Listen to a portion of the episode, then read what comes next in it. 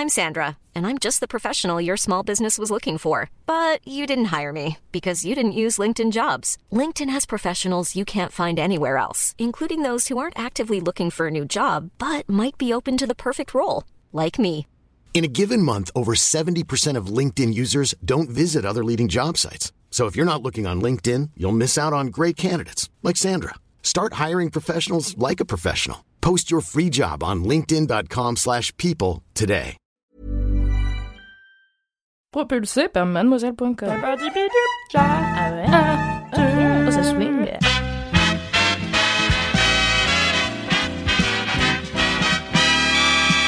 Bonjour tout le monde Bonjour, bonjour Bienvenue dans un nouvel épisode de Sort le Popcorn, votre podcast ciné-série préféré bien sûr. Oui. Euh, c'est le seul que vous écoutez d'ailleurs. J'espère. Euh, eh bien écoutez, euh, aujourd'hui je suis en présence de Mimi Bonjour Ça fait longtemps que j'ai pas si fait sur le popcorn, Oui, car je n'avais pas vu euh, l'intégralité des contenus dont vous avez parlé précédemment. Mais là, ça y est, je suis à jour, donc je peux faire un nouvel épisode. Je, Je suis suis trop contente. Ouais, ça va être trop bien.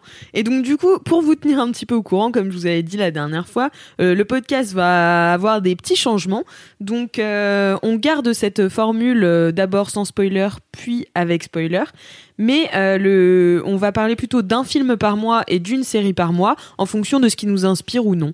Donc euh, voilà. Il y a des mois, il va y avoir rien du tout qui sort ni au cinéma ni en série Voilà. télé dans le monde entier. On sera là, bah, parlons du cinquième élément et on fera un épisode sur le cinquième élément. C'est mon film préféré. Je suis au premier degré, je fais un sur le popcorn sur le cinquième élément. Ok, ça roule. Eh bien, écoutez, euh, c'est noté dans mon programme du coup. Euh, voilà. Donc, et euh, la nouvelle date de sortie de ce podcast sera le vendredi. Oui. Donc, attendez du sort le popcorn le vendredi. Merci beaucoup à tous d'avoir répondu au sondage que j'ai fait. Euh, vous avez été beaucoup, beaucoup à répondre et donc franchement, ça fait plaisir. Euh, aussi, ce qu'on va faire, c'est que maintenant, on va garder nos recos qu'on faisait au début du podcast pour Laisse-moi kiffer, qui est le podcast euh, euh, De. Feel Good, voilà, de Mademoiselle. Et donc, on fait beaucoup de recos films et séries. Donc, on, voilà, si vous écoutez pas encore Laisse-moi kiffer, je vous encourage vivement à aller écouter. C'est très marrant. Qu'attendez-vous? On est genre à l'épisode 82. Alors, ne prenez pas peur, même si je vous conseille d'écouter tous les épisodes. Donc, euh, c'est long. Mais tout est bien, ce sera très rigolo. Voilà, c'est ça. Et c'est intemporel, donc euh, c'est top. Et euh, donc voilà, comme ça, on se concentre à fond sur une série ou euh, un film selon l'épisode qu'on fait. Et aujourd'hui, nous allons parler de la nouvelle série Netflix sortie le 7 février, donc sur la plateforme, qui s'appelle Lock and Key. Lock and key, yeah. Voilà, voilà. Alors vas-y, c'est parti. C'est l'histoire de la famille Locke. Notez qu'en anglais, Locke veut dire serrure. C'est important pour la Attends, suite. quoi? Eh oui. Donc la famille Locke, c'est la mère Nina et ses trois enfants, Tyler qui doit avoir euh, 16 piges, Kinsey qui en a 15 et Bodhi qui est un peu plus jeune qui doit avoir 12 ans. Et malheureusement, il y avait un papa, Randall Locke, qui est décédé. Il s'est fait assassiner dans des circonstances mystérieuses par un jeune homme de l'âge de Tyler. Et du coup, bah, la famille est en deuil et euh, ils décident de partir de Seattle où ils habitaient pour euh, bah, se reconstruire parce qu'ils se disent qu'ils n'arriveront pas à se reconstruire là-bas. Et ils emménagent dans la maison de famille du père euh, où il a grandi, mais à laquelle, enfin, où il ne revenait plus jamais. Donc apparemment, Mm. il parlait jamais de cette partie de sa vie. C'était un peu mystérieux. Mais comme la maison, c'est une bête de manoir sa race, euh, la famille elle est là, bah en fait elle est gratuite, donc on va aller y habiter. Tant pis s'il en parlait Merci, pas, mais ça oui, merci. sympa. Oui. Du coup, ils emménagent là. C'est dans une petite ville qui s'appelle Ma- Madison. Madison. Ouais, je- Madison, je sais pas je suis comment. pas aussi forte en accent que toi. Euh, donc tout le monde s'installe, va aller, va au lycée, va au collège, fait sa petite vie. Euh, la daronne, son boulot, c'est de, bah, de réparer des vieilles maisons et tout, donc elle est dans son élément puisque ça reste une vieille baraque avec pas mal de trucs à retaper. Mais il se trouve que la maison cache un secret. Donc la famille Locke emménage dans la maison qui s'appelle Key House, la maison des clés en anglais, ça tombe quand même très bien. Et il se trouve que Bodhi euh, parle à une entité mystérieuse qui prend le corps d'une jeune femme qui vit dans un puits et qui lui dit il y a dans la maison des clés magiques, tu les entendras murmurer, euh, trouve les clés et ramène-les-moi. Comme Bodhi est bah, très ouvert d'esprit, Bah oui. il entend des murmures dans cette maison qui a quand même l'air d'un manoir salement hanté. Il suit les murmures et il trouve effectivement des clés qui ont chacune un pouvoir. Il y en a une qui permet d'aller partout dans le monde en la tournant dans une serrure. Il y en a une qui permet d'aller dans sa propre tête. Il y en a une qui permet de changer de visage. Enfin, il y en a plein. Et du coup, ça va être l'intrigue, c'est que veulent dire ces clés, quel est le mystère de Key House, qui est cette entité, donc euh, Echo, qui vit dans un dans un puits. Mm. Euh, qu'est-ce qu'elle veut et euh, bah, qu'est-ce qui se passe avec euh, ces- ces- cette maison surnaturelle finalement. Qu'est-ce que tu résumes bien, Mimi? Merci. Vrai, Pendant ce temps, Tyler et Kinsey vont finir par être intégrés dans tout ce bail, bien sûr. Oui, bien sûr. Sinon, ils seraient là pour rien. Et Voilà. puis il y a aussi toute cette histoire où ils vont euh, en parallèle au lycée, donc on a aussi toutes leurs histoires avec leurs les nouveaux bails. amis. Enfin voilà. Les problèmes, Il y a les problèmes. les petites dragues, les soirées à 14h visiblement, mais avec beaucoup de vodka, plein de choses. Donc voilà, donc c'est la nouvelle euh, série qu'on a regardée là depuis le 7 février. Et euh, Mimi, euh, je voulais te demander, t'attendais quoi de cette série? Alors, euh, il faut savoir que Lock and Key est basé sur des comics euh, par Joe Hill. Joe Hill qui est euh, le nom de plume du fils de Stephen King. Et donc moi, étant une grosse nerd de Stephen King, j'avais donc je n'ai pas lu Lock and Key parce que je n'ai pas acheté les comics, mais j'étais très curieuse. C'était sur ma liste de trucs à lire un jour. Mais et en voyant ouais, il y a un article sur Mademoiselle dont je mettrai les- le lien dans les notes de ce podcast. avec Pénélope Bagieux qui Exactement. vante les mérites de Lock and Key quand même. On peut name dropper, elle est talentueuse. Et euh, donc j'avais pas lu les comics, mais j'étais quand même très curieuse de découvrir cette série parce que déjà c'est basé sur un truc écrit par le fils de Stephen King qui écrit bien, et parce que bah, le pitch euh, m'intriguait. Moi j'aime bien les trucs euh, surnaturels. Ça avait pas l'air de faire trop peur, ce qui est un vrai critère pour moi parce que je suis une grosse flippette, notamment qu'Alindy m'avait vanté les mérites de Haunting of Hill House sur Netflix que je suis incapable de regarder. Donc je me suis dit ah là ça a l'air un peu plus abordable et bah du coup j'ai lancé ça, j'ai bingé ça proprement comme prévu. Alors que moi, j'avais eu, bah, j'ai pareil, j'ai pas lu les comics, donc, euh, mais j'avais vachement d'écho comme quoi c'était ultra flippant les comics. Du coup, j'avais limite peur de m'y engager. Et mais voilà, après moi pareil, j'aime bien tous ces univers un peu euh, fantastiques et tout. Donc euh, c'est vrai que que j'avais un peu hâte de m'y mettre. Et et en fait finalement, ce que tu disais, c'est que ça fait pas peur. Enfin, la série fait pas du tout peur. Et parce que donc Joe Hill a travaillé avec Netflix sur l'adaptation. Et donc déjà par exemple, euh, la, la ville s'appelle Matheson et pas Lovecraft comme dans les comics, parce qu'en fait donc c'était un hommage à la base à, à l'auteur euh, de romans d'horreur euh, Lovecraft. sauf qu'il y a eu des bails en mode euh, est-ce que ce serait pas raciste son œuvre de Lovecraft Ah bah Lovecraft, gros raciste. Hein. Alors ok, faites une pause dans le podcast, googlez nom du chat de Lovecraft, vous allez voir. Ok. Et je viens d'apprendre le nom du chat de Lovecraft. Allez tout de suite googler, c'est pas rigolo rigolo. Du coup, ils ont transformé le nom de la ville en Matheson, qui est un écrivain et scénariste euh, américain spécialisé en épouvante et en science-fiction, qui est mort en 2013. Donc c'est à lui que voulait rendre hommage Joe Hill. Et donc voilà, il a travaillé avec Netflix euh, pas mal sur cette adaptation, j'ai l'impression pour en faire quelque chose de moins flippant finalement et de plus teen. Mais moi j'ai trouvé ça limite presque enfantin en fait. Enfin, Oui, il y a un côté, euh, bah, Kalindi le comparait dans sa critique écrite sur Mademoiselle euh, au monde de Narnia. Et il y a un vrai côté, euh, voilà, c'est des enfants, enfin des pré-ados, ados qui découvrent un- une potentialité surnaturelle, mais qui est pas forcément hostile et flippante. Et effectivement, c'est pas comme si la série essayait de faire peur et n'y arrivait pas. Elle n'est jamais euh, dans une démarche de te faire peur. Il y a très peu de, il y a quasiment pas de jumpscare et quand il y en a, ils sont très gentillés Ouais. et c'est plus euh, en fait c'est plus intrigant qu'autre chose Mm. et du coup c'est effectivement quasiment adapté à tous les âges hein, j'ai envie de dire euh, bon peut-être pas quand t'as 5 piges mais clairement une, enfant de 10 ans je pense qu'elle peut regarder et même vraiment s'identifier à Bodhi qui est donc l'enfant par qui euh, le surnaturel arrive dans l'intrigue et, euh, y trouver beaucoup de plaisir Ouais, c'est ça. Bah, en fait, il y a plusieurs portes pour y rentrer. T'as vraiment bah, l'enfant, puis t'as aussi les ados, et t'as aussi la mère. Donc finalement, j'ai l'impression que ça se veut comme une série un peu familiale. Mais du coup, à qui tu la recommanderais? À quel genre de personne tu la recommanderais, euh, Mimi, cette série? Bah alors clairement, je pense que je la recommanderais pas aux, fa- aux fans d'horreur parce que je Non. pense qu'il y a euh, potentiellement du coup une forme de déception. Surtout, alors je sais pas si les fans du comics sont contents de l'adaptation. Moi, je trouve ça toujours très intriguant quand un créateur euh, reprend son œuvre d'une autre façon. Donc Mm. voilà, là c'est Joe Hill qui, c'est, je pense c'est important de le dire. Apparemment. Les comics sont vraiment plus gore et vraiment plus flippants. Du coup, si vous avez regardé la série et que vous vous dites euh, j'ai pas envie d'attendre la saison 2, je vais lire les comics, ça va être une autre limonade clairement. Euh, mais je trouve, je suis toujours curieuse de voir des auteurs adapter leur œuvre pour un autre public. Donc je pense que là, il l'a clairement adapté pour un public plus familial, comme tu dis.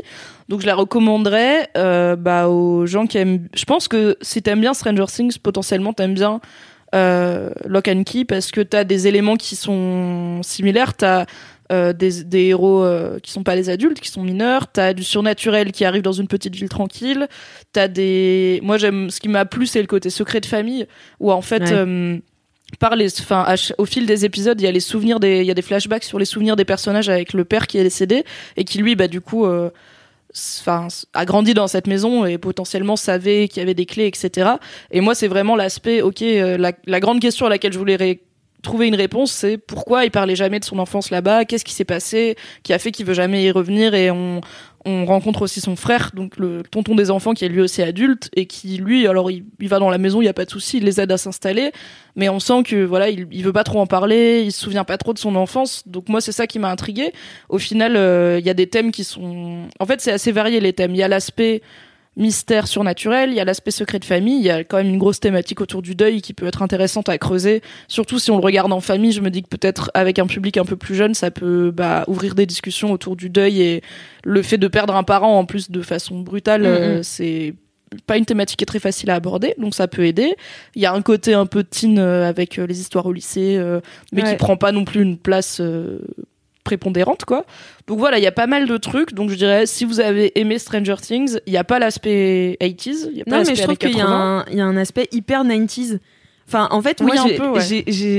commencé à regarder et j'étais là, oh là, j'ai l'impression de voir un dessin animé d'enfance, tu vois. Enfin, un dessin, une Ça a un série côté un peu fais-moi peur, euh, chair de poule, ouais. Tu avec vois, ces un- gamins qui vont euh, en exploration. avec- Ouais, Les adultes se demandent jamais trop ce qu'ils foutent de leur journée.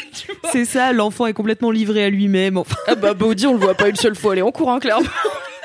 Cet enfant ne, ne connaîtra pas ces tables de multiplication, c'est pas très grave. Non, cela dit, je veux pas être mauvaise langue. Il me semble qu'ils expliquent au début que pour lui, la rentrée c'est plus tard Oui, et que oui, du oui. coup c'est pour ça. Voilà. Je veux pas qu'on vienne me dire dans les commentaires. Euh, ils expliquent euh, quand même.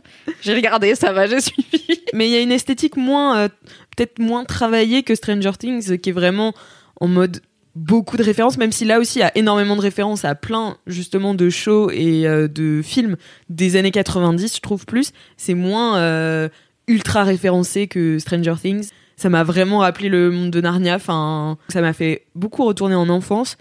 Donc voilà, faut avoir envie de ça aussi, parce que c'est pas une série que tu Oui, vas si on la regarde comme une série très adulte, euh, forcément, c'est on risque d'être déçu. Ouais. Et euh, on en parlera plus tard, mais c'est ce qui m'a un peu déçu aussi, c'est que j'ai du mal euh, à mon grand âge, n'est-ce pas? J'ai de plus en plus de mal à m'identifier à des bah, à des personnages adolescents, tout simplement. Mm, mm. Et je m'attendais pas à ce que ce soit aussi grand public comme série. Je m'attendais à un truc un peu plus deep, un peu plus sombre, de, surtout vu les thématiques abordées. Et au Mm. final, non seulement ça fait pas peur, mais en plus, voilà, ça reste léger, sans être euh, bête, mais ça se regarde tranquillement avec du popcorn. Enfin, c'est très bingeable comme série. Et en même temps, on peut pas lui reprocher un truc, c'est que la plupart des questions qu'on se pose au début de la saison sont euh, Oui. trouvent une réponse dans la saison ou euh, bah après il y aura une saison 2 donc euh, on imagine qu'il y a d'autres réponses qui vont être apportées à ce moment-là mais voilà c'est pas une série qui fait traîner pour faire traîner quoi Ouais, mais après, c'est aussi ce qui est un peu frustrant parce que moi j'aime bien me poser des questions et j'aimais bien les séries, euh, notamment euh, The OA, tu vois. Bon, voilà, c'est un peu poussé à l'extrême où tu comprends vraiment rien. Et c'est mais, compliqué et moi j'adore, mais j'adore, euh, j'ai adoré Lost, j'ai adoré aussi The Leftovers. Donc c'est vraiment ma cam. Donc là en fait de voir presque en fait une question posée en début d'épisode répondue à la fin d'épisode et chaque épisode pose une nouvelle question. C'est un peu, c'est un peu rébarbatif pour- moi comme dynamique et euh, je trouve que, bah en fait c'est, c'est à travers ce point-là qu'on va ado- euh, aborder cette série, c'est que elle a énormément de potentiel et pourtant on a l'impression qu'elle passe un petit peu à côté Mhm. parce qu'elle s'égare un peu. Euh, après euh, il y a des beaucoup de séries teen aussi en ce moment sur Netflix, mais qui par, pareil parfois s'égarent. Donc t'as 13 Reasons Why et euh, Stranger Things et pareil Stranger Things dans la dernière saison ça s'égare un peu enfin ça part par plein de directions différentes. Et donc il y a plein de séries Netflix qui sont ultra bien et comme Lock and Key mais peut-être on voilà on voudrait essayer de voir comment faire pour que ça s'égare pas en saison 2 parce qu'en vrai la saison 2 de Lock and Key a déjà été annoncée enfin elle est déjà en écriture ou en tournage il me semble. Donc euh, donc voilà. Qu'est-ce que t'en penses, Mimi? Ça te paraît bien comme programme? Ça me paraît être un super thème Alix. Bravo Alix Martineau Eh ben, on peut peut-être passer au spoiler du coup. Hiring for your small business? If you're not looking for professionals on LinkedIn, you're looking in the wrong place. That's like looking for your car keys in a fish tank. LinkedIn helps you hire professionals you can't find anywhere else, even those who aren't actively searching for a new job but might be open to the perfect role. In a given month, over 70% of LinkedIn users don't even visit other leading job sites. So start looking in the right place. With LinkedIn, you can hire professionals like a professional. Post your free job on linkedin.com/people slash people today. On lance l'alerte spoiler. Allez. Allez, donc on va spoiler toute la saison 1. Donc, euh, à vos risques et périls. Donc voilà, pour moi, en fait, euh, mais on en a déjà parlé en plus, c'est une série qui veut trop de choses à la fois, tu vois. C'est, en fait, je pense que ça veut s'ad- s'adresser à un trop grand public. Alors, euh, je me suis dit, bon bah, ce qui marche en ce moment, c'est les univers un peu. euh, Enfin, en fait, ça marche depuis des années et des années, mais des univers à la Harry Potter, tu sais, où tu changes vraiment de. Bah, un truc magique qui se passe. Et il y a certaines personnes qui sont concernées par ce truc magique, et du coup, il faut être intégré dans ce monde-là. Donc, t'as Narnia, t'as Harry Potter, t'as. euh, Bah, même Twilight au final. Twilight. Parce que les vampires sont parmi nous, quoi. Ouais, c'est ça. Et donc, euh, ça, ça marche vraiment bien pour euh, les ados. Et j'ai l'impression que, voilà, Lock and Key, ça a voulu s'étendre à, à plein. Enfin, vraiment un public super large, familial, en fait. Du coup, ça s'égare un petit peu. Et donc, on va parler d'abord des personnages que, bah, qui sont en fait. Moi, je sais pas toi, mais je me j'ai eu du mal vraiment à m'attacher à eux parce qu'ils étaient En fait, je sais pas si c'était parce qu'il y avait trop de personnages et trop de d'histoires différentes, trop d'enfants, tu vois, parce qu'il y a quand même trois enfants plus la mère euh, qui ont vraiment des, des, des intrigues propres à eux-mêmes. Donc je sais pas si c'est parce qu'il y en avait trop ou si c'est parce que la série a pas pris assez le temps de s'é- de s'épandre dessus. Enfin voilà, j'ai pas j'ai pas trouvé que c'était ultra profond comme intrigue. Alors en fait, moi j'ai pas eu de problème pour euh, pour m'attacher à eux au début, c'est-à-dire que je me souviens quand donc j'ai regardé les deux premiers épisodes euh, d'un coup et euh, j'ai fait genre deux épisodes, trois épisodes, deux épisodes et full disclosure, j'ai arrêté à l'épisode 7, à la fin de l'épisode Ah là 7. là. Mais je sais comment ça finit et euh, je vous dirai plus tard pourquoi j'ai arrêté à la fin de l'épisode 7. Et en fait, euh, je me souviens que le premier truc que j'ai dit c'est ah c'est cool, les enfants ils sont cool, les ados ils jouent bien, enfin les acteurs et actrices ils jouent bien parce que le risque quand t'as des héros euh, adolescents c'est d'avoir des acteurs et actrices un peu trop verts qui surjouent enfin en vrai tu regardes les premiers Harry Potter euh, ça joue vraiment comme des sacs à patates hein, mais bon Je te laisserai pas dire du mal d'Harry Potter, Mimi. mais surtout quand en face t'as genre euh, Alan Rickman tu vois t'es là Bah ok ouais. Daniel Radcliffe on est on va dégrossir tout ça. Mais voilà c'est la vie et c'est le risque quand on a des héros euh, enfants et adolescents. Et là je les ai trouvés réalistes je les ai trouvés pas euh, over the top. Je trouvais que les acteurs et actrices étaient charismatiques. Bodhi je l'ai trouvé adorable. Enfin j'avais grave envie de jouer aux petits chevaux avec lui. Euh, Kinsey j'étais là oui bon euh, un peu cliché de l'ado un Ouais, peu renfermé en opposition à sa daronne et en même temps à 15 ans j'étais une ado renfermée en opposition à ma daronne donc voilà. Et Tyler bah voilà un peu taiseux mais euh, en fait j'ai trouvé que leur aspect en fait tant qu'ils touchent pas au surnaturel je me suis attachée à eux. Notamment euh, Tyler euh, ça m'a beaucoup ému sa dynamique dans son deuil où euh, il se sent coupable de la mort de son père parce que euh, donc le, le gamin qui a tué son père là euh, Sam Tyler lui avait dit en passant euh, ah bah si tu décides de tuer ton daron euh, qui te conne dessus euh, tue mon daron sur la route parce Mhm. qu'il s'était embrouillé avec son père. Et du coup il est persuadé que Sam il est venu tuer son père à cause parce qu'il lui a dit ça. Et en fait cette souffrance intérieure à la- dont il parle à personne ça m'a beaucoup ému. Enfin j'ai trouvé ça réaliste parce que c'est clairement le genre de truc que tu peux te dire. Des fois tu lâches une phrase en l'air parce que t'es énervé contre- surtout à l'adolescence où t'es là je te déteste je suis même pas ton fils de toute façon je vais fuguer et en fait bah, si jamais le dernier truc que tu dis à ton daron c'est ça euh, tu t'en voudras toute ta vie. Donc ça j'avais trouvé ça bien. Et euh, bah Kinsey euh, en fait le fait qu'elle tue sa peur dès qu'elle peut j'ai trouvé ça intéressant parce que euh, bah déjà c'est la seule meuf et elle tue sa peur ce qui est intéressant un petit peu dans un prisme féministe. Et du coup ça donne une raison à, au reste de ses actions qui sont très euh, bah, très spontanées hein, clairement. Très random. Et en fait c'est du coup le scénario explique pourquoi elle agit de façon irrationnelle et très tête brûlée bah, parce qu'elle a tué sa peur et qu'elle a plus ce filtre qui l'empêche d'agir du coup. Donc euh, j'ai pas eu de problème à m'attacher à eux mais je n'en peux plus des scénarios qui fonctionnent sur le fait que les gens ne communiquent pas entre eux et qu'ils sont un petit peu cons. Ah, c'est vrai que t'as un problème avec ça. Ah, j'ai un problème avec ça. Je sais plus qu'est-ce que c'était que j'avais arrêté de regarder aussi pour cette raison, mais c'est un, alors c'est un truc qui existe euh, depuis que la fiction est fiction, mais pour moi, le signe d'un scénario bif-bof, c'est que si les personnages étaient malins, il y aurait pas d'histoire. Et en fait, là, on est sur des gens qui sont pas censés être plus bêtes qu'un autre et qui ne communiquent pas, qui ont un sens des priorités très clairement pété parce qu'ils ont des clés magiques avec un ennemi qui les chasse et une daronne amnésique dès qu'il se passe un truc magique et qui sont là. Ouais, mais j'ai hockey en fait, là j'ai mon match de hockey. Donc, Ouais, c'est ça. Rio, je suis là. Et d'un autre côté, bon. Ok, peut-être que si t'arrivait des trucs surnaturels, tu serais en train de vriller, tu serais là. Non, mais je vais aller en cours parce que au moins c'est normal. Mais enfin, je, je trouve que ils ont des décisions qui sont vraiment débiles. Et donc, pourquoi j'ai arrêté à la fin de l'épisode 7 J'étais prête à, à excuser beaucoup de décisions que je jugeais bêtes par le fait que c'est des gens confrontés au surnaturel pour la première fois. Et du coup, Mm. on peut pas imaginer comment on réagirait, tu vois. Évidemment, on est là, euh, non, mais moi, je ferais trop pas ça. En vrai, on serait en boule dans un coin en train de se taper la tête contre un mur si on pouvait, genre, rentrer dans notre propre tête. Enfin, c'est hyper Ouais. flippant. Mais dans l'épisode 7, donc c'est l'épisode où Sam euh, sort de l'asile, enfin, sort de la prison grâce à Echo qui lui donne la clé du feu, là. Ouais. Et il vient dans la maison.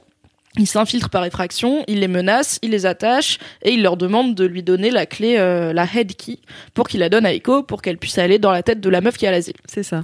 Et en fait, du coup, là, la menace est très, très, très concrète. C'est un mec avec un flingue. Et ils sont quatre. Et ils ont tellement d'occasions d'attraper le flingue, de le. Enfin, il y a des ellipses, genre, le gars, il les ligote tous les trois. Et je suis là, vous êtes trois C'est-à-dire, comment ça Il y en a pas un qui. Ok.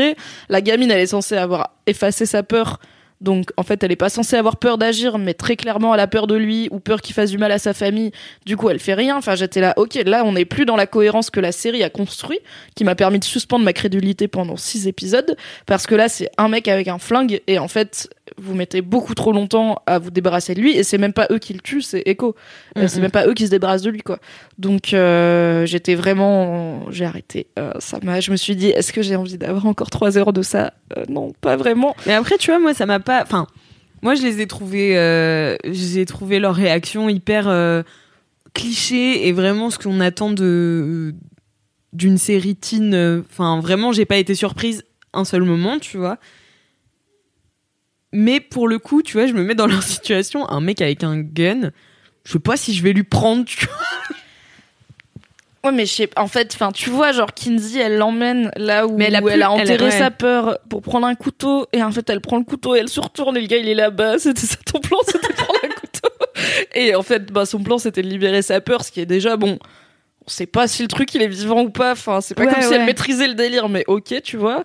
Et euh, sa peur lui saute dessus, il lâche le flingue, elle récupère pas le flingue, elle se bat avec Body, et en fait, oui, étape par étape, tu peux te dire, bah, c'est une gamine de 15 ans qui a vu son père mourir sous ses yeux et qui est trauma et qui fait ce qu'elle peut. Mais que toute la famille soit dans cette démarche de. Enfin, tout cet épisode, à chaque fois, j'étais là. Mais là, vous avez plus d'excuses au bout d'un moment pour avoir des réactions qui sont absurdes et. Enfin. Je appelle les flics, peut-être, tu vois. Ty- Tyler, il rentre, ou même il y a Bodhi et la gamine, euh, Bodhi, il se transforme en fantôme, il va voir. Donc déjà, j'étais là, Ok, bon. Il se transforme en fantôme, il va voir ce qui se passe. Oui, il, va voir ce qui se Il passe. dit à Kinsey, euh, il y a Sam, euh, il veut les clés, il parle à maman, il a un flingue, vas-y, on va lui donner les clés, mais pas celles qu'il veut. Donc déjà, j'étais là. Pourquoi tu lui donnes les clés D'accord, mais non, mais pourquoi oui, pas mais oui. elle met la clé dans sa baleine, là. Bon, d'accord. Appelle la police. Il y a un mec avec un flingue. Bonjour, c'est le mec qui a tué mon papa, en fait. Et après, genre, t'appelles les flics. Et après, tu vas le voir et tu temporises. Tu vois, clairement, le mec, il voulait se faire un plat surgelé au micro-ondes. T'as le temps que les flics arrivent. Donc, bon. Pourquoi ne... Après, on peut se dire, euh, ils ont 15 et 12 ans, tu vois, ils ont pas les bons réflexes, euh, peut-être. Mais c'était un peu la cerise sur le gâteau de j'excusais beaucoup de décisions et de priorités que j'aurais pas mises au bon endroit par le fait que c'est du surnaturel. Là, quand c'est juste un mec en chair et en os avec un flingue, je suis un peu emmerdée. Et après, on peut se demander comment il a eu son flingue et est-ce que avoir une clé lance-flamme, ça suffit vraiment à s'évader d'une prison et tout. Mais ça, j'étais là, d'accord, pourquoi pas? Une ellipse, on le voit sortir de la prison, pourquoi pas? Mais quand même, au bout d'un moment, euh, Ouais. il a de la chatte, quoi. Ouais, ouais, il a de la chatte, ouais. Ouais, ouais, ouais, ouais. Mais après, moi, ce qui m'a aussi euh, euh, dérangé dans cette pluralité de personnages, c'est que je trouvais le concept assez euh, marrant, tu vois, le fait d'avoir des clés qui ont des pouvoirs et tout. Et moi, ça me distrayait vachement ces histoires de teen, en fait, tout le temps. Et Ah de bah, vouloir mettre oui. des teens partout, en fait, ça commence à me, je commence à en avoir marre, quoi, de voir des ados toujours, euh, enfin, les portraits d'ados tout le temps dans toutes les séries. Donc, ouais, c'est- ça m'a cassé les pieds et il y avait trop de, trop d'infos, quoi. Et en même temps, ça n'avançait, ça avançait très bizarrement, tu vois. Enfin bon voilà. Mais après il y avait quand même des choses intéressantes, je trouvais, notamment la notion de trouble qui est amenée par Kinsey. Genre j'étais là, ok, ce Et serait tellement 2020. bien s'il y avait un trouble. Forcément, euh, Scott dit non. Mais Bon. il est pas woke. Mais il est pas woke, mais ça me saoule, tu vois. Moi, je voudrais des ados woke, à la limite, tu vois. Mais, Ils peuvent pas tous être woke. mais tu vois, il y a des trucs, euh, il y, a, franchement, il y a des, y a des trucs intéressants. Là, bah, comme tu disais, la gestion du deuil euh, chez Tyler, même si je pense qu'en fait, ça aurait pu être, ça aurait pu avoir un double message, même un peu évident, euh, toute cette histoire de clés, tu vois. Je pense qu'il aurait pu avoir un truc cathartique pour les, pour les ados. Et en fait, il y en a pas, c'est juste un truc à côté. Enfin, en fait, j'ai l'impression que tout est mis les uns à côté des autres. Oui, il n'y a pas vraiment de lien entre donc l'histoire familiale, l'histoire du deuil, Ouais. le surnaturel et leurs histoires personnelles de bail de lycéens et C'est tout. ça. Où au final, euh, bah, c'est très peu corrélé. Et mais je pense que tu avais mis le doigt sur quelque chose quand tu disais peut-être que la série va trop vite parce qu'au final, si on prend les grandes séries à mystère euh, comme tu pouvais citer The Leftovers ou Lost, bah en fait déjà c'est des séries qui paraissaient toutes les semaines. Donc tu avais le temps de théoriser, tu avais le temps Ouais. de te poser des questions, de réfléchir avec tes potes, de tisser des projections probablement tu vas tomber à côté si t'es comme moi mais c'est pas grave et ça faisait partie du plaisir c'est Ouais. que à chaque épisode t'as une une nouvelle question et t'es là attends les mecs il y a un ours polaire sur l'île là c'est qu'est-ce qui se passe? Et en fait là bon bah tu enfin c'est le problème entre guillemets de la temporalité Netflix c'est que plus personne ne regarde les séries en même temps et du coup tu peux pas euh, à part si tu t'organises avec deux trois potes tu peux pas être au Mhm. même moment de la série et théoriser ensemble. Mais aussi la série ne fait enfin la saison ne fait que 10 épisodes il se passe énormément de choses. Il y a quatre personnages principaux, plus le daron qui est quand même pas mal là, plus les potes de Kinsey, plus les potes un petit peu de Tyler, plus Echo, plus euh, Duncan le tonton, enfin beaucoup de monde. Et en 10 épisodes, t'as pas le temps de creuser là où Lost, il y avait plein de mystères, mais Oui, c'était enfin ça arrivait 22 progressivement. épisodes. Déjà, il y avait 25 épisodes par 25 saison épisodes de par 45 saison. minutes. Et en fait, Lost, toute la première saison, c'est on survit sur l'île, peut-être qu'un avion va venir nous chercher. Et il te faut 25 épisodes de 45 minutes pour qu'ils disent Attends, il y a autre chose sur l'île. Et, et c'est intriguant et peut-être qu'un avion viendra pas nous chercher. Là où Lock and Key, épisode 1, tiens, il y a des clés mystérieuses. Pff, épisode 10, t'as vu 48 clés, t'as, Ouais, tu sais ouais. qui c'est Echo, qu'est-ce qui s'est passé dans la vie du daron, pourquoi il a, pourquoi le tonton il a plus souvenir. Enfin, t'as toutes les, toutes les questions ont des réponses, comme tu disais, et peut-être que ça tient au fait que ils ont voulu mettre trop de choses en 10 épisodes, et en même temps, peut-être que s'il y avait eu moins de choses, les gens auraient dit, oh, c'est chiant, il se passe rien. euh, Peut-être, Et ouais. ça aurait pas été renouvelé. Mais en fait, c'est en fait pour moi l'élaboration d'un vrai monde comme euh, bah comme on a eu dans Harry Potter ou quand on a eu dans tous ces dans toutes ces sphères un peu fantastiques et tout. Pour moi, ça demande du temps, tu vois. Et tu peux pas. En fait, pour moi, c'est bancal dès que ça va trop vite. euh, Toute cette création de monde, même Stranger Things, la première saison, ça, ils Il y avaient a beau un être. seul objectif, c'est retrouver. euh, C'est Mike C'est Will qui disait. Qui Will. Ouais, dit- c'est pa- Will est dans l'Upside Down, il faut le retrouver. C'est Voilà, il y a but, un quoi. objectif et après, bon, au fil des saisons, euh, ça se développe parce qu'on voit les histoires de machin truc et voilà. Mais en fait, là, c'est c'est trop quoi. Moi, si tu veux, au bout d'un moment, j'y croyais plus et j'avais du tendance à passer parce que moi, ce qui m'intéressait, c'était le fantastique. Donc, j'avais tendance à passer les momentines et euh, et c'est ça qui m'a un peu voilà, qui m'a un peu laissé. Et après, peut-être que là-dessus, on est tout simplement pas la cible et que à Oui, 15 16 peut-être, ouais. piges, si on avait l'âge des persos, peut-être qu'on kifferait regarder euh, ces moments-là aussi. Mais je suis même pas sûre parce que je pense que, en fait, même même quand on aime bien, genre moi dans Harry Potter, euh, j'aimais beaucoup les histoires entre personnages, tu vois, Mhm. même pas forcément les trucs euh, magiques, euh, les petits bails de qui est-ce que Ron il va inviter au bal, il se rappelle pas qu'Hermione c'est une meuf, moi ça m'intéressait aussi. Là où peut-être que maintenant je dirais bon, ça va, on s'en fout de votre balle de promo, on Ouais. avance là, il y a les mange-morts qui arrivent. Mais je pense que ça reste un problème de temporalité dans le sens où même si t'as 15 piges, en fait, si on te dit il y a des clés magiques, tu veux savoir c'est quoi le bail des clés magiques, et si au milieu on te dit alors attends, Kinsey doit choisir avec qui elle va sortir, t'es là, non mais peut-être. euh, Peut-être c'est pas la prio là, enfin, ils sont quand même extrêmement détentes avec cette histoire de clés Ouais. magiques. Quand elle ramène la boîte à musique au lycée, j'étais là, mais quoi? Ouais. Et elle lui montre direct à son pote, j'étais là, Ouais. mais Et puis surtout l'autre qui voit, l'autre il voit et direct il fait, euh, c'est euh, ça. vous l'avez contrôlé par la pensée ou quoi? Je suis là, mais c'est ta première Ouais. hypothèse, genre. Les gens sont détentes. Ils sont ultra détentes. Et surtout, moi, tu vois, je leur ai dit bah non. Et puis ils m'auraient fait ah ok. Enfin, tu- Ben T'as pas besoin d'argumenter quand il se passe un truc fantastique, l'autre il va forcément croire l'option la plus. Ah, mais elle, minute 1, elle fait. Alors oui, mais faut le dire à personne. Je fais. Bon, on va dire que. Mais euh, once again, elle a retiré sa peur, donc elle peut pas avoir peur qu'il la trahisse, etc. Après, est-ce que quand tu t'as plus de peur, t'es un peu conne? Peut-être, parce que Ah c'est bah juste- sûrement, C'est oui. un peu bête de le dire au Mais comme venu, dit. Tyler, en fait, c'est. En fait, moi, je m'attendais vraiment à ce qu'il y ait un retournement au niveau de enlever sa peur, tu vois. Parce que, comme disait Tyler, enlever toute une émotion de ton cerveau, c'est quand même ultra grave, tu vois, c'est ultra dangereux et tout. Et en fait, euh, il se passe rien. Genre, elle a juste, elle fait juste des trucs plus random, tu vois. Mais en fait, j'aurais aimé qu'il se passe un vrai truc, que ce Mm. soit articulé autour de ça. Et en fait, finalement, ça se retourne sur ces histoires d'amour euh, un peu bizarres. Et puis, et lui, tu vois, il se dit, oh, bah, finalement, comme elle fait n'importe quoi, je vais balancer des livres dans ma tête. Comme ça, euh, je les apprendrai par cœur pour mon date. Cela dit, c'était un peu marrant Non, il mais c'était marrant. que le métro londonien et la meuf elle est là quoi. C'était un peu marrant.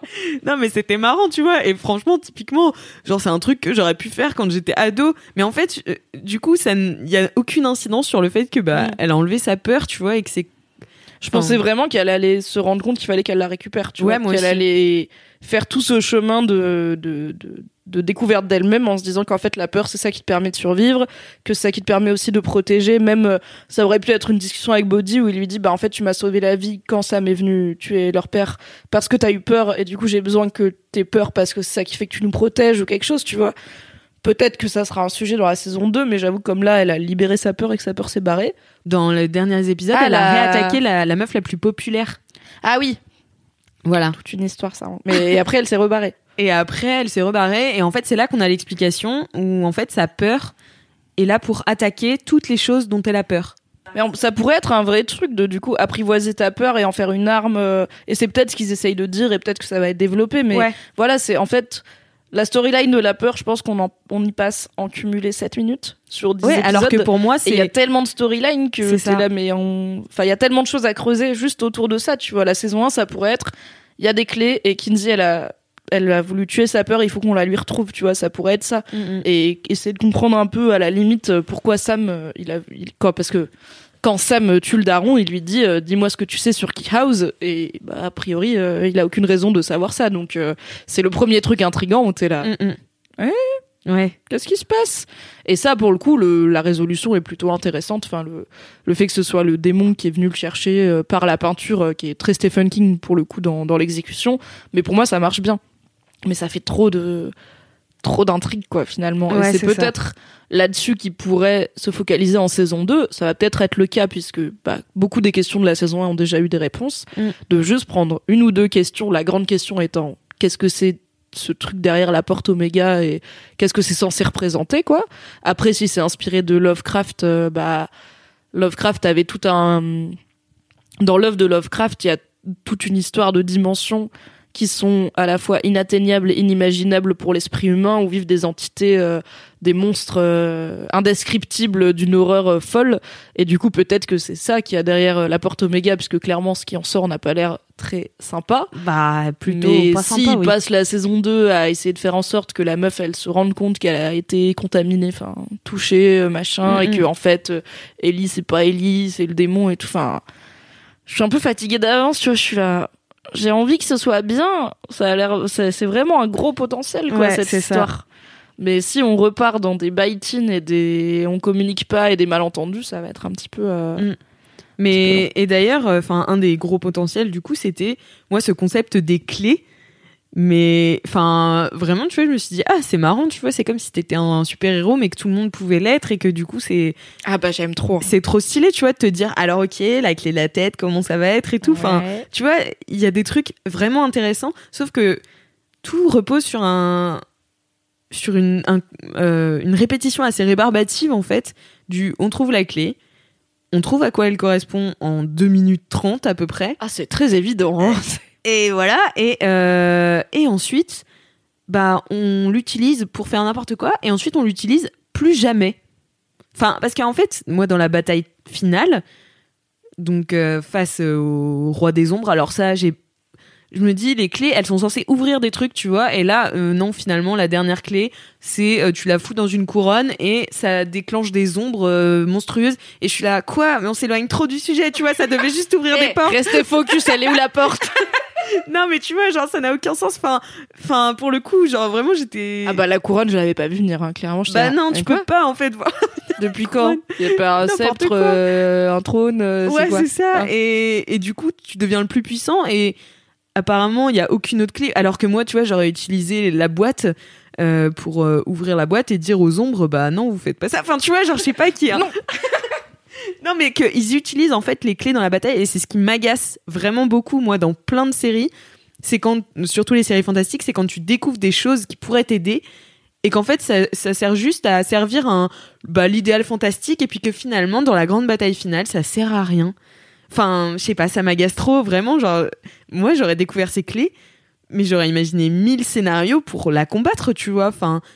Là ils Bah la oui. combattent avec des lampes torches enfin vraiment Enfin, ça me dépasse je sais pas. non mais ça me dépasse tu vois et j'aurais aimé aussi que justement les les les intrigues sur les relations euh, humaines qu'ils ont sont un peu plus travaillées dans le sens où tu comprends pas tout de suite euh, pourquoi Tyler euh, a l'impression que c'est de sa faute si son père a été tué. Enfin voilà, ça vient Bon, plus ça, pour tard le coup, tu tout. mets plusieurs épisodes à le comprendre. C'est ça, tu vois, tu mets plusieurs épisodes à le comprendre. Alors que les clés, moi j'aurais trop kiffé qu'ils en trouvent une, ils trouvent jamais à quoi elle sert, tu vois. Et à la Et toute fin, il y a un truc genre, ah, Ouais, c'est ça. ça. depuis le début. euh. Et enfin, je sais pas que ça dure plusieurs épisodes, qu'ils aient trois clés, qu'ils savent pas, ils savent pas quoi en faire. Enfin, tu vois, il y aurait eu vachement de potentiel, je trouve, à jouer aussi avec la narration et pas faire une narration ultra linéaire et ultra, euh, ouais, pas basique, mais presque quoi. Oui, parce qu'au final, ils, ils se servent quand même régulièrement des clés, mais ils sont pas si curieux que ça, je trouve, de comment ça marche. Et Ouais. tu vois, le... alors t'as Bodhi qui emprunte une histoire de Madson pour comprendre c'est quoi les Sea Caves, le puits et tout.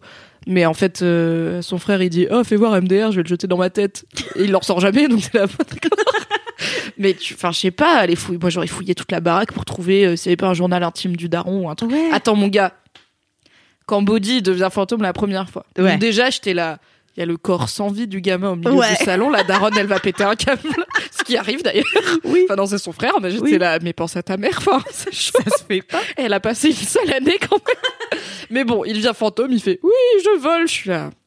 Très détente cet enfant. Once again, Ouais. c'est son game. Et il trouve Papy Chamberlain là. Mais oui! Mais Et il revient jamais lui parler. Mais non, mais j'étais là, mais j'en pouvais plus vraiment, j'étais là, mais retourne! Truc. Il C'est sait le truc. Et alors moi je pense que c'est un méchant parce qu'il a une tête de vieux monsieur méchant. Ah ouais? Et du coup je pensais qu'il a essayé de l'embrouille et que genre en fait je pensais que c'était un bail où euh, genre euh, Papy Chamberlain il avait euh, appris à Rendell et Duncan euh, à servir des clés et tout et qu'en fait c'était hyper dangereux et qu'il y avait une tragédie et qu'il leur avait effacé leurs souvenirs ou je sais pas quoi mais qu'en gros c'était un genre de vieux fou euh, un peu en mode euh, le papa dans euh, Umbrella Academy là enfin un genre de scientifique Ah oui, oui, fou oui. tu vois qui est qui a été un peu corrompu par la puissance des clés ou je sais pas quoi on ne saura jamais Mais non, puisque mais- personne ne lui pose la moindre question C'est fou quand il est là il a que ça à foutre Exactement. Vraiment, ça m'a rendu ouf. Et quand, quand Sam devient fantôme, je me suis dit, eh, donc il va il a vraiment que ça à foutre d'aller traîner avec le vieux Chamberlain et Bah c'est oui. par lui qu'on va avoir les réponses. Euh, non. Mais non, mais parce qu'en fait, j'ai l'impression qu'il y a des questions qui sont posées et il y a plein de questions qui ne sont pas posées. Et c'est ça, je trouve, le plus frustrant. La première étant, what the fuck? What the fuck? Quand même, on a des clés magiques. Inquiétons-nous, non. Mais après, à la limite, ça, ça rentre un peu dans le dans le côté fantastique euh, romanesque où tu sais, les gens sont confrontés à des phénomènes fantastiques et finalement, c'est presque pas si bizarre, tu vois. Enfin, Oui, Ça rentre un aussi dans des le enfants. quotidien. Et du coup, ça rentre Oui. dans le, le, le cliché, mais je dis pas ça en négatif, juste le, le trope scénaristique de les enfants sont sensibles à la magie au surnaturel et les adultes non, puisque leur mère, elle oublie immédiatement ce qui s'est passé et Duncan aussi quand il re-regarde un de ses vieux souvenirs et qu'il est là. Quoi? Hein? Oh, je vais aider ta mère à cuisiner. Donc euh, oui, ça peut s'expliquer. Genre ils, ils sont encore naïfs, ils acceptent la magie telle qu'elle est et ils se demandent pas pourquoi finalement. Donc. Et c'est vrai que la mère, quand elle est reconfrontée à la head key, quand il y a Sam, euh, du coup, euh, euh, quand il y a Sam avec son flingue et euh, Tyler, il utilise la head key sur la tête de Sam pour l'immobiliser. Bah là, la daronne, elle vrille. Elle est vraiment en mode, qu'est-ce qui, quoi? Il a une clé dans la tête, c'est qui lui? Pourquoi c'est lui aussi? Il y a une porte. Qu'est-ce qui Là, là, là. Donc là, j'étais là. Ok, réaction normale. Ouais. Ah, il a une clé dans la tête et ça lui a fait un double et il y a une porte. Enfin, quand même, inquiétons-nous, tu vois. Ou là, mais. Enfin, je sais pas. Je, je suis vraiment. il y a toute cette, euh, cette dimension de la, de la mère, tu vois, qui, donc, on découvre qu'elle a un passé d'alcoolique. Ce que j'ai trouvé intéressant C'est pour le coup. hyper intéressant, mais t'as quand même cette discussion lunaire des enfants qui disent est-ce qu'on la laisse continuer de boire? Comme ça, elle comprendra ce qu'on vit. Bah, en gros, ça altère. euh, je pense que c'est cette idée que ça altère euh, la façon dont tu t'accroches à la réalité, ça te Mm. désinhibe et du coup, ça te rend plus à même de d'ouvrir Ah, ton esprit à d'autres potentialités, ok, n'est-ce pas bon, bah. Euh, Ce n'est pas un conseil santé, voilà. Mais oui, a- en fait, il y a, ce qui m'attriste, c'est que je pense que les, je suis pas sûre qu'on puisse donner une réponse satisfaisante aux questions principales qui sont, bah, c'est quoi l'histoire de cette maison? C'est quoi cette porte? Est-ce que les gens qui ont construit cette maison savaient qu'il y avait euh, ce terreau qui était, euh, du coup, les caves avec la oméga, la porte oméga, etc. Il y a un côté un peu maison construite sur un cimetière indien, quoi. Tu te dis, Mm, mm, bon, mm. Il y avait d'abord l'entrée, puis la maison au-dessus, euh, et peut-être que c'est, en fait, c'est des questions tellement vastes que toute réponse sera forcément euh, décevante. Et encore une fois, la référence à Lovecraft, elle marche parce que Lovecraft, c'est quand même, sans nier son talent, mais sans nier non plus son racisme, un mec qui a quand même fait son bise sur le fait d'écrire Oh là là, ce monstre, je ne peux vous le décrire. Il est si horrible. Et T'es là, bah, c'est un peu ton boulot d'auteur quand même de décrire des trucs, non Non, ça je ne peux Non, pas. non. Et du coup, ça marche parce que c'est toujours pire dans ta tête que si Bah on oui, peut bien représenter sûr, ouais. en vrai. Et c'est le gros problème des adaptations de ce type d'univers euh, à la Lovecraft, qui, dont Stephen King en a écrit une, une partie de bouquins dans ce style-là. C'est quand tu les vois en vrai, t'es là, ah, Bah ouais. bah, c'est-à-dire c'est une grosse araignée, quoi. Je, je connais, c'est moins bien que dans ma tête. Ouais. Et du coup, est-ce qu'on peut avoir une vraie réponse satisfaisante à qu'est-ce qu'il y a derrière la Oméga d'or pour de vrai? Qu'est-ce que ça représente? Qu'est-ce qu'il y a comme entité? D'où vient la maison? Peut-être que peu importe la réponse, on sera là. Oui. Ah, Mm, mm. oui, bon, d'accord. Il y a quelques un, jo- un jour un ancêtre Locke peut-être qui est tombé là-dessus et qui s'est dit je vais construire une maison pour enquêter sur cette porte et Ouais. après, euh, mais bon. Peut-être que si on demandait à Papy Chamberlain, Peut-être qu'il saurait quelques trucs, voilà. Mais c'est peut-être en- après c'est peut-être juste des, des pierres euh, posées pour la saison 2 et c'est peut-être juste ça, tu vois. Bah, Mais- C'est tout ce que j'espère en vrai, parce que certes, je n'ai pas tout regardé, euh, mais je sais comment ça finit. Et euh, peut-être que je regarderai les trois derniers d'ailleurs, maintenant que je sais à quoi m'attendre.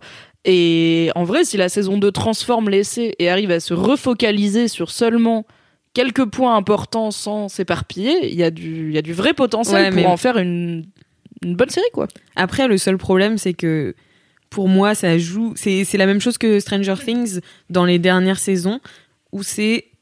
On prend la même chose, on prend exactement la même intrigue et on refait exactement la même chose.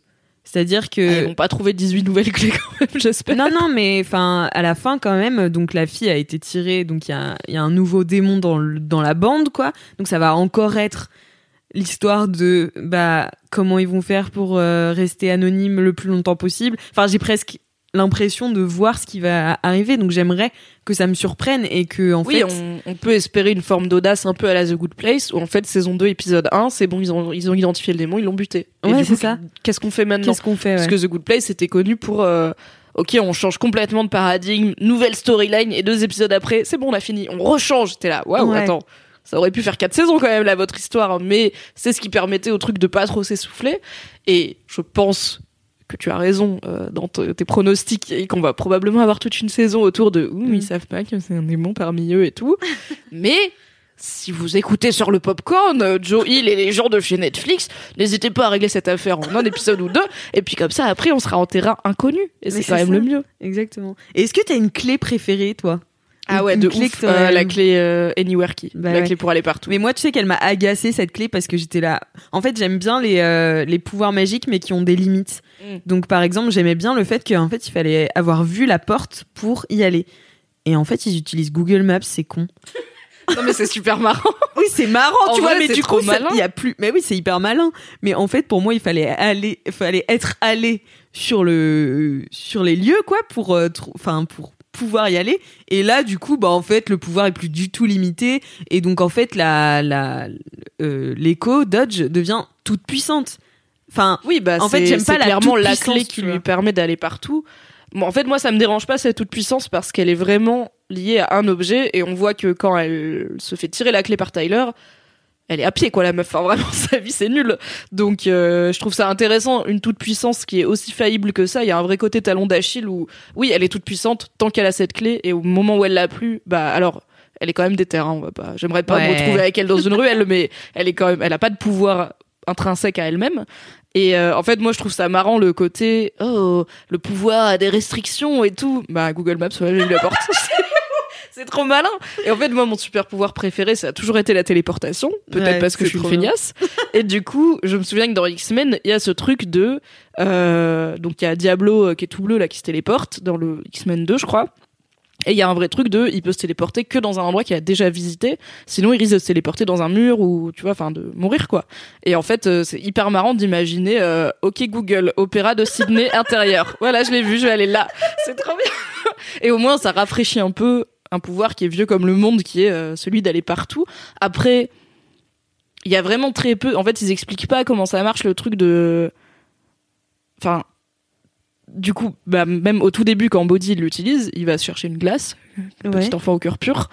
Il y a vraiment personne qui, tu vois, il y a pas ce côté genre, ok, donc t'es arrivé dans un endroit où t'étais pas dehors. Qu'est-ce qui se passe? Il y a une personne qui essaye de rentrer dans le magasin de glace en même temps. Enfin, tu vois, t'as pas des. Mais après, je sais que j'ai un côté un peu nerd avec les pouvoirs où je suis là. Je veux, que je suis comme toi, tu vois, je suis là. Je veux des limites précises. je veux un manuel. Je veux des règles parce que je suis chiante dans la vie. Mais à un moment, si euh, quand euh, quand Echo va va visiter dans l'hôpital psychiatrique, au moment où elle sort, Kinsey rentre par la vraie porte et elle, elle Ah sort oui. par la fausse porte. Et Mm. du coup, en fait, elles se croisent et ça fait une scène assez vrai. stylée où elles se croisent vraiment, où la porte se referme et basta, tu vois. Enfin, du coup, elles Oui, se sont pas croisées. Bah, je retire ce que j'ai dit, c'est géré. voilà. Mais oui, la Anywhere key, c'est sûr. Mais en plus, parce que je trouve que les- c'est la moins flippante de très loin. La head key, jamais de la vie. Ah mais moi, elle m'intrigue trop la head key. Tu sais. Tirais dans ta tête, toi? Bah, en fait, j'inviterais personne, mais alors Eh, mais personne. La meuf, elle invite son frère et tout. Elle invite son. Tu sais, son. C'est même pas encore son plan cul, elle l'a même pas encore pécho. Elle est là, viens dans ma tête, on va voir les souvenirs de mon papa mort. Je suis là, mais tu veux le pécho ou pas un jour dans ta vie? Once again, elle a tué sa peur, voilà, voilà. Voilà. Bon, quand même. Non, mais oui. Mais, mais moi, je me suis demandé, waouh, ok, à quoi ressemblerait ma tête? Parce que tu sais, ils ont tous Ouais. des, des trucs euh, bizarres où genre. euh, Elle, elle est bien deg d'avoir un centre commercial. ouais, elle est là, putain, moi j'ai un putain de centre commercial de Mais je merde. serais deg aussi. J'ai un flunch. Moi, je serais trop contente si j'avais un flunch en vrai. Parce qu'elle est frite à volonté. Quelle frite à volonté. La flunch vie, on l'appelle. Flunch, si vous voulez sponsoriser sur le popcorn, n'hésitez pas. Non, tu penses que ça ressemblerait à quoi chez toi Dans ta Ah, tête je sais pas. Euh, je sais pas. J'ai vraiment, vraiment, j'ai essayé de m'imaginer et je ne savais pas. Tu sais, j'avais pas de réponse. J'étais là. Dans quoi je rangerais mes souvenirs? Mais moi, ça doit être le bordel. Ça doit être Bah. un peu comme la tête de celle qui est dans l'hôpital psychiatrique avec genre des cassettes dans tous les sens, tu vois. Moi, ce serait genre des DVD, j'en sais rien. Faut ranger, madame. hein. Faut dépoussiérer tout ça. Non, après la face key, bon, tout ce qui est euh, modification corporelle, ça m'a jamais trop tenté comme pouvoir. Tu vois, même mystique et tout, je suis là, nah, c'est compliqué. Enfin, mystique dans X-Men qui, du coup, euh, se métamorphose en Et puis pareil, moi, pour moi, il y a pas assez de limites à ce. Il y a pas assez de limites à ce pouvoir. Genre, elle peut vraiment se transformer en n'importe qui et même s'inventer une tête. Et genre, je suis là. Ah, trop si je le ferais pour devenir un gars et aller ken une meuf, ou juste devenir un gars et me branler un petit coup pour savoir ce que ça fait, tu vois, parce que ça change tout ton corps. Du coup, je pourrais faire le vieux truc de oh, j'aimerais bien euh, passer une journée dans la peau d'un mec euh, Ouais. pour voir, tu vois. Mais tu sais, c'est dans Misfits qui fait ça. Oui Et qui tombe enceinte de lui-même. Cette série est géniale, en vrai. Et ben en vrai, Misfits, c'est un bon exemple de ce que Lock and Key aurait pu être avec un peu plus d'irrévérence et un peu plus de temps accordé au personnage. Parce Ouais. que pareil, Misfits, t'as pas non plus 14 000 intrigues dans la première saison, dans mon souvenir. Et euh, t'as ce vrai côté où les personnages réagissent très très bien au fait d'avoir des super pouvoirs. Clairement, Oui. ils sont détentes très vite, mais déjà ils sont plus attachants. On va pas se mentir parce que c'est des petits Britanniques insupportables Ouais. et ça c'est cool. Et euh, bah je sais pas ça, je sais pas ce qui fait que Misfits marche là où Lock and Key échoue un petit peu, mais je pense que ça se joue dans un équilibre entre la partie surnaturelle, la partie un peu fun où ils deviennent potes et ils apprennent à se connaître, ils essayent de pécho et tout, enfin qui est quand même très présente aussi dans Misfits, et le mystère plus global qui est, enfin ils sont clairement, il y a des gens à leur trousse, on sait pas qui c'est et tout. Mais je pense que ça tient euh, au temps alloué à en fait laisser l'histoire se dérouler, te laisser faire connaissance avec les personnages et tout, avant de te balancer direct. euh, Mm. Ok, euh, le daron, la daronne, lui qui l'a tué, il lui a dit Key House, il y a des tatouages, il y a des, y a une meuf dans le puits, il y a des clés, mais il y a aussi machin. Elle aime bien le petit gars qui fait des faux films d'horreur chez lui. Tu as, tu as, tu as repéré? On va y revenir. Et t'es là. Ok. D'accord. Ouais. C'est trop. Mais du coup, t'aimerais que, pour terminer, que, que ça se concentre sur quoi en saison 2 euh, Ah bah moi je suis team euh, secret de famille. Je veux savoir l'histoire de Key House. C'est ça que je veux savoir. C'est vraiment si en saison 2 on voit plus jamais ni les enfants ni la daronne ni quoi et que c'est juste Sam et le grand-père fantôme assis sur une tombe qui discutent pendant 10 heures, moi je signe, tu vois. Je veux vraiment j'aime bien les mystères et j'aime bien les j'ai un vrai kink sur cette maison. Je la- je l'aime trop. Et j'ai un vrai truc, j'aime trop les grandes vieilles maisons où t'as l'impression que à chaque placard tu vas trouver un truc, un secret, un machin. Je me souviens, euh, mes grands-parents, ils avaient une vieille baraque en Alsace et euh, des fois, juste on se baladait dans le grenier avec mes sœurs, on trouvait des vieux jeux de société, des trucs comme ça. On était là, oh, Mais oui, trésor, tu mais moi je comprends trop, mais genre vraiment, moi pareil, j'ai exploré la maison de mes arrière, euh, mes, mes arrière-grands-parents et mes grands-parents en Bretagne, et donc on avait, on construisait des des maisons dans le grenier où on trouvait plein de, de vieux meubles et tout, donc on faisait vraiment notre maison, tu vois, on faisait genre on emménageait là, c'était notre appart, tu vois, et on trouvait des trucs, et par exemple je me souviens, euh, on avait trouvé dans la cour, c'était une capsule de canette de, enfin une capsule de bière, et on avait, on avait été voir ma mère, on avait fait, maman regarde. C'est une canette de 1664. C'est si vieux. la pureté. Mais donc, tu vois, quand t'es petit, enfin, je comprends, tu vois, quand t'arrives dans des grandes maisons comme ça, t'as envie de tout explorer. Et moi, c'est vraiment, j'ai envie qu'ils trouvent toutes les clés du monde, tu vois, et qu'il y ait des clés improbables, même qui servent à rien, tu vois, ou qui servent à des trucs de merde. Parce Ça, que c'est la clé de la pluie. Ouais, Il pleut. C'était très utile. C'est un temps. Maintenant, bof. Mais c'est ça, tu vois. Et moi, j'adore ce concept de clé, tu vois, parce que je sais que j'aurais tellement kiffé en trouver. Oh là là, je, je me serais tellement imaginé plein de trucs. Donc, euh, ouais, je suis d'accord pour que on explore un peu cette maison dans la saison 2 et que on se calme un peu sur les ardeurs euh, d'adolescents. Enfin, je trouve il y a plein d'autres séries pour euh, se concentrer là-dessus. Donc, euh, Regardez Sex Education. Regardez plein d'ardeurs d'adolescents et d'adultes. et concentrons-nous un petit peu sur l'essentiel. Voilà, exactement. Voilà. non, mais de créer un vrai monde en fait et de prendre son temps de créer euh, un vrai quelque chose, tu vois. Mais du coup, ce que je, ce pourquoi je remercie la série, c'est que je pense qu'elle m'a donné le déclic qui me manquait pour lire les comics. Donc je vais aller lire les comics euh, Lock and Key. Si Ah quelqu'un ouais, veut me les prêter à Paris, euh, laisse un commentaire à cet épisode. Et euh, sinon, je vais, je vais les acheter avec mon argent, durement gagné en faisant des podcasts. Et euh, j'ai hâte de déjà de voir les différences et de, j'espère que la, les comics vont aller plus en profondeur sur le lore. Donc voilà, les mystères, l'historique de cette famille, de cette maison, de ses pouvoirs, et un peu moins, je pense, sur est-ce qu'on fait un troupe ou pas C'est une bonne question. C'est une bonne question. Bah, merci beaucoup, Mimi. Merci à toi, Alix. C'était vraiment super. Oui, je suis contente d'avoir fait ce podcast. Et bah n'hésitez pas à regarder Lock and Key pour nous donner euh, votre avis, vous aussi, sur la série. Enfin, vous- sûrement vous l'avez déjà regardé puisque vous avez écouté ce podcast. Mais voilà. Ah bah, sinon, euh, ça a dû être confus.